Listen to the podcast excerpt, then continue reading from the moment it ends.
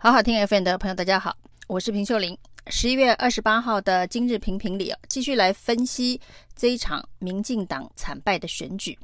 民党这一次的惨败可以说是比二零一八年的韩流的战绩更加惨烈。那这样子的一个成绩单到底是怎么样子发生的？过去有一句非常知名的广告词哦，是在广告手机哦，Nokia 的手机。科技始终来自于人性啊！告诉大家，所有的科技产品的设计呢，都要符合人性的需求。事实上，选举也是一样的道理啊！选举其实始终也来自人性。选民在进入投开票所投票那一刻的心情哦，那反映的就是这段期间选举的过程，让他有什么样子的感受。而这场选举呢，大家所感受到的，为什么非绿阵营会士气大振，在投票开票所开出这么多的选票？就是这一段选举期间，大家感受到的是民进党这个执政党的一个执政傲慢，那甚至傲慢到不断的霸凌非绿阵营。所以朱立伦其实呢，在胜选的感言当中，讲到一句话，算是蛮真切的分析哦。说这一次呢，是非绿阵营的胜利哦，不是直接说是国民党的胜利哦。那为什么非绿阵营可以在这一次的选战当中得到这么多民众的支持哦？那就是来自于选举当中所展现出来的一些人性黑暗面，是选民非常非常讨厌。那譬如说，在台北市市长的这个选战当中哦，最令人寒心的画面呢，恐怕就是周玉蔻挖出蒋万安的爸爸蒋孝严的绯闻，伤及无辜的张淑娟，在法院门口的那一场追逐戏哦，完完全全的踩到了台湾人人心柔软善良的那一面呢，觉得为了一场选举打到这样子的一个程度，是令人相当寒心的。那从这个时刻开始。人心上面应该有一个很大的改变，觉得民进党霸道、傲慢、霸凌别人的这一个形象是印象非常非常的深刻。那同样的事情改变了人心向背，恐怕是选举当中中后期发生在新竹市，民进党从柯建铭以降全党的网军侧翼。一起围殴高虹安这件事情哦，那高虹安当然呢，他被指控的包括了办公室管理的相对的问题，还有这个是否有诈领助理费的司法案件，那甚至被冠上贪污两个字哦，这都是有瑕疵的。那在民众可以做公平的范围之内呢，本来应该要对高虹安的选情有所伤害。但是就在柯建铭的带领之下呢，以不成比例的方式围殴高红安之后，选民的同情心发现了，这个感觉像是柯建铭为了林志坚退选，所谓的为林志坚报仇的一场恼羞成怒的剧本。那不成比例的攻击，那回到了这一个柯建铭的爱将林志坚，本来呢，在他一路的护航。从新竹转战桃园，从一般的这个省辖市新竹市的小地方，直接跳级转战六都的桃园，而且呢，桃园是民进党现在执政的一个城市，在郑文灿的协助之下，要取得大位的机会是大增哦。所以，原本林志坚转战桃园是柯建明为自己的子弟兵所布的一张一招好棋，而且他觉得呢，成功的几率非常大。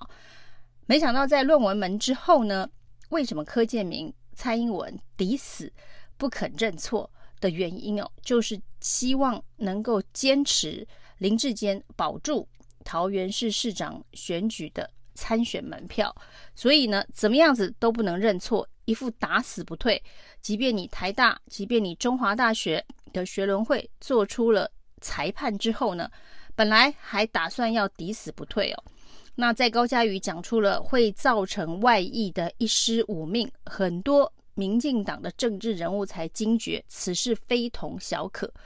在内部庞大的压力之下，才逼退了林志坚哦。那这显然是柯建铭吞不下去的那一口气哦，因为他本来觉得这一个布局哦，绝对是让这个林志坚能够一步登天的一步好棋，那却为了一个小小的论文，居然呢，就必须要全盘皆输哦。所以呢，从林志坚退选之后呢，在柯建铭操盘的桃竹选战当中，可以感受到的就是一股为林志坚报仇、为这个小智复仇的一场选战哦。那也是一个非常呃黑暗的暗黑能量哦，就是一个复仇之火。那不管是在台北市的这一个霸凌，令选民寒心的这样子的一个暗黑能量，或者是新族，呃，因为要帮林志坚复仇，恼羞成怒的这个怒火所造成的暗黑，造成了大家对林高虹安的同情心哦，这都是触及了选民呢，在理性之外感性那一面，觉得呢，在正常的社会里头不应该发生的事情哦。学术上面有一种说法叫做“沉默螺旋”呢，就是呢，你看起来跟主流意见不一致的时候，你可能会隐藏自己原来的想法。所以在这一个民进党大幅出征，不管是这一个蒋万安或者是高虹安的时候呢，呃，反对的声音其实是相当的微弱，大家看的目瞪口呆啊，怎么可以杀到这个程度？但是呢，会发言出来反抗的人声音其实相对上并没有那么多，但是在心中可能都默默的下了一些决定、一些注记啊。那没有发出声音来，并不代表心里不是这样想。当这个秘密投票的行为在十一月二十六号启动的时候，心里头那个默默的决定哦，就造成了开票之后对民进党来讲是一场大海啸的。惨败。那至于这样子的一个，因为同温层过后，觉得到处出征，似乎显现的是民进党的强势，民进党的站在正义、有道理一方的这样子的一个表态哦。呃，在选后到底有没有反省跟检讨？因为这场选战已经没有韩流这个外在可。很容易可以辨别的因素来解释哦，所以呢，到底为什么会败成这么惨？那个幽微的选民的人心、选民的行为到底是怎么改变的？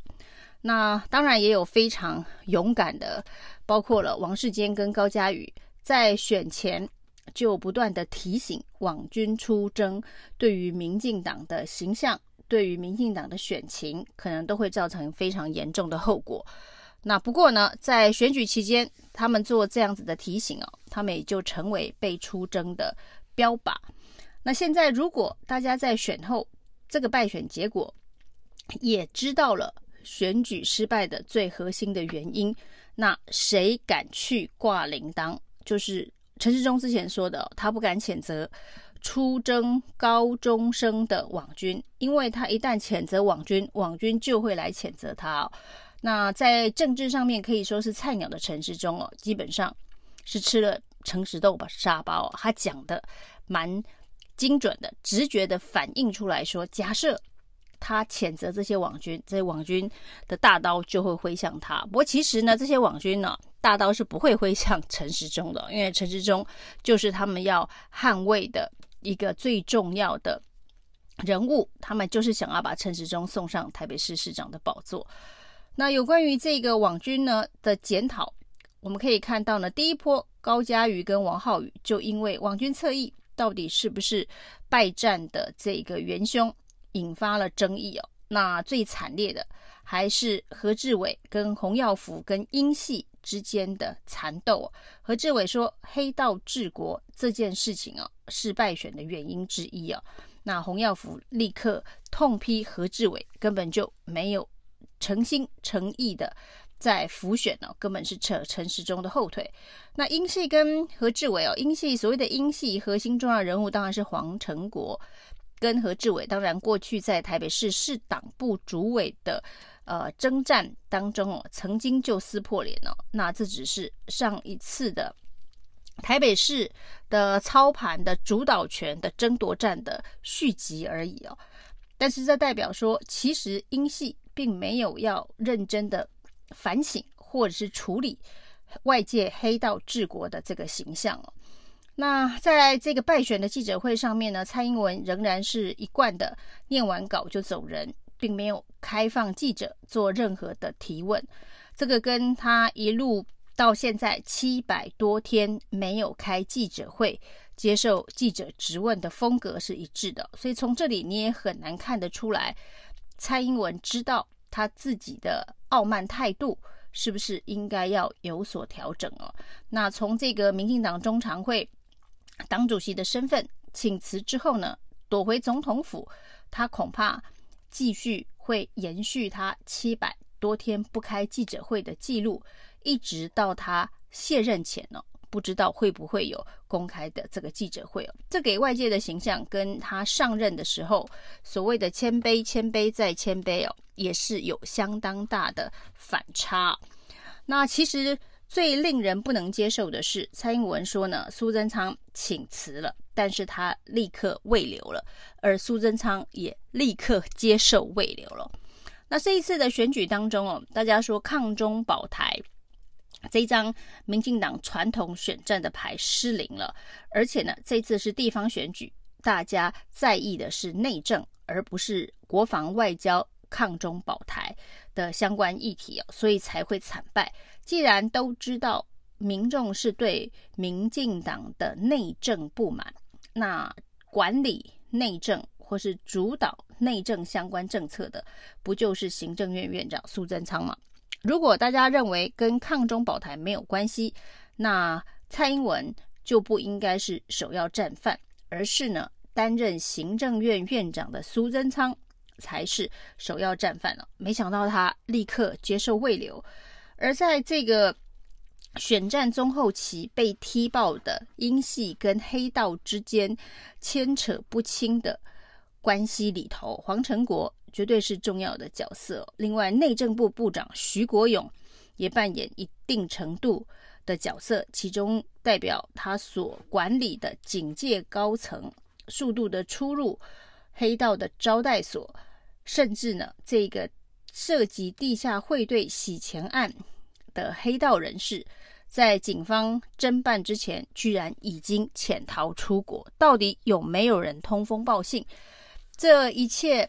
跟警政高官相关的这个腐败弊案，到现在没有任何的交代啊。那苏贞昌在接受慰留之后，未来的所谓内阁改组当中，敢不敢动徐国勇？这又是另外一个英系，到底愿不愿意面对这一场选战当中对民进党其实伤害最大的黑道治国的这个议题哦？到现在为止，其实真的没有看到民进党非常认真的反省造成这样子一个惨败结局的原因哦。那未来可能很快的就进入了二零二四的。这一个权力分配的争夺战呢，那如果这些病因病根没有落实检讨改善的话，那再多的党内的权力分配的禁足，也不能够保证二零二四那场选战当中选民的人性、选民的人心要如何表达他们的愤怒。以上今天的评评理，谢谢收听。